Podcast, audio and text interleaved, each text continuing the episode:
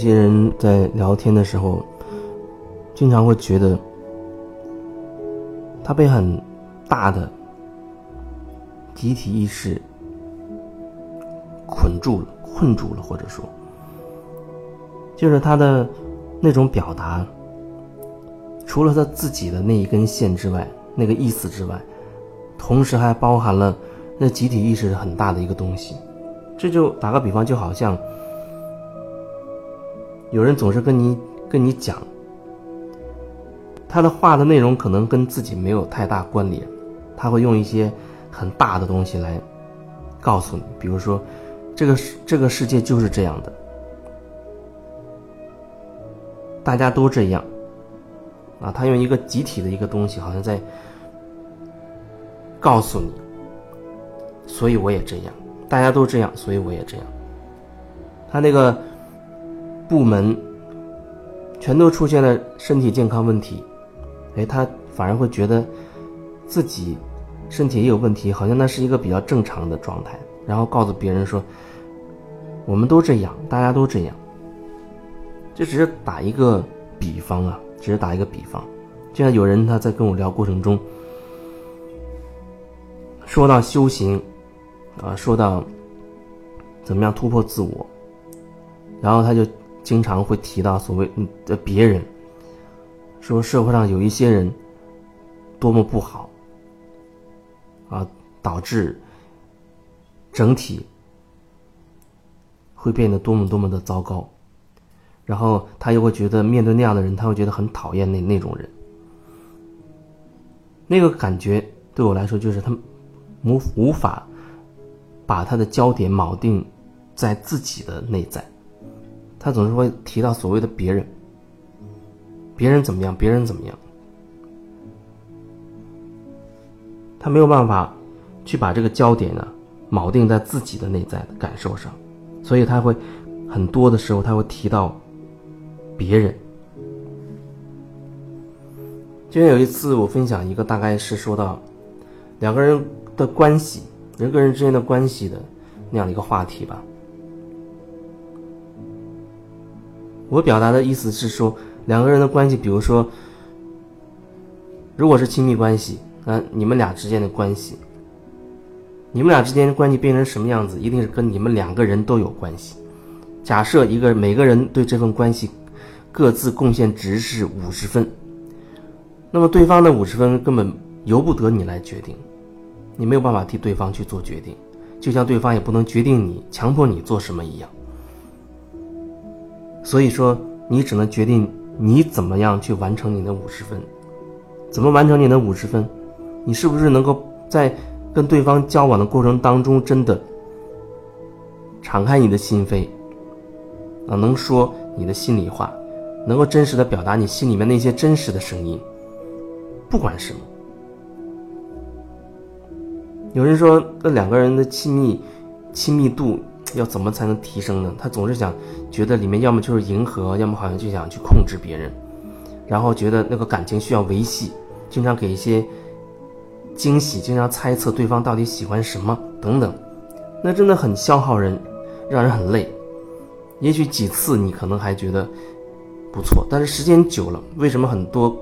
亲密关系时间久了就会感觉好像所谓没有没有激情，变得平淡？然后，两个人的关系就会慢慢变得变得没有当初那么亲密，没有当初那么好了，甚至发展到后来很冷淡。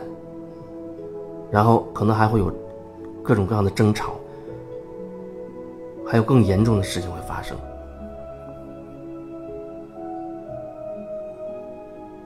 那里面的最大的原因就是你无法锚定在你自己，你总是在。把你的内在的东西投射到对方身上去，因为你觉得你在意对方。有人说：“那我我不把我自己投射到对方那里，那我不是很自私、很自我吗？”我是说，首先你得真实。如果说你用一个很虚假的状态去维护那个关系，维护的意思那里面很微妙，好像里面透着一层，明明我不要这样，但是我为了。为了达到这个关系看起来还不错，为了达到这个关系看起来还不错，所以我要做一些事情，去让这个关系看起来还不错，表面上还挺好，那里面就就藏着一些假、虚伪。一个真正的能够亲密的关系，如果基于两个人是虚伪的状态，他能够真正的亲密起来吗？那会变成一种什么关系呢？如果真正的那种亲密关系，那对我来讲，那就是两个人真的可以无话不说。我说的是无话不说，那真的就是没有什么不可以拿出来去聊、讨论、探讨，那样更容易让。双方都能够很真实的，啊，开始表达自己。因为如果真的可以无话不说，那我没有必要再去隐藏什么。你不隐藏什么，才能让你内在没有什么东西堵住，让你的你们的关系才是很流动的、很流畅的。那个时候你们关系是最近的，因为没有秘密，没有那种难以启齿的东西，没有想要害怕对方知道的而不敢表达的东西。可是实际上，实际上，你几乎很难见到这种真正的亲密关系。那都基于某一种虚伪，某一种目的。所以我记得有人也曾经跟我聊到过，我提到过亲密关系，前面说的亲密关系，然后他就会。质疑，他觉得既然人们之间的这个关系不是由自己决定，那又何来反省、反省的这种说法呢？就做自己好了。我觉得这种问法本身就相当之矛盾。做自己是什么意思？做自己好像他又要用要说何来反省，就是不需要再反省了，然后又说那就做自己好了。我觉得那感觉就是他。把反省有一个定义，然后做自己又有一个定义。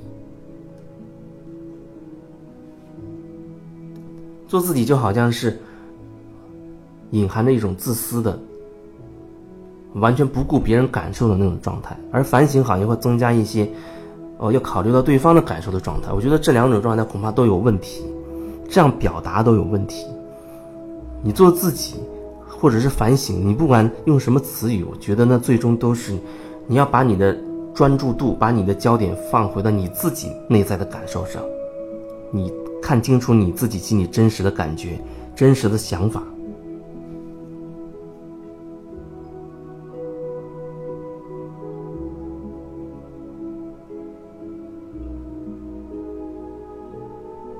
有人会觉得两个人之间关系。或者人跟人之间的关系，你完全控制不了。是啊，当然我们完全控制不了，因为你根本无法去把握对方他会怎么做。你唯一可以决定的就是你要怎么做，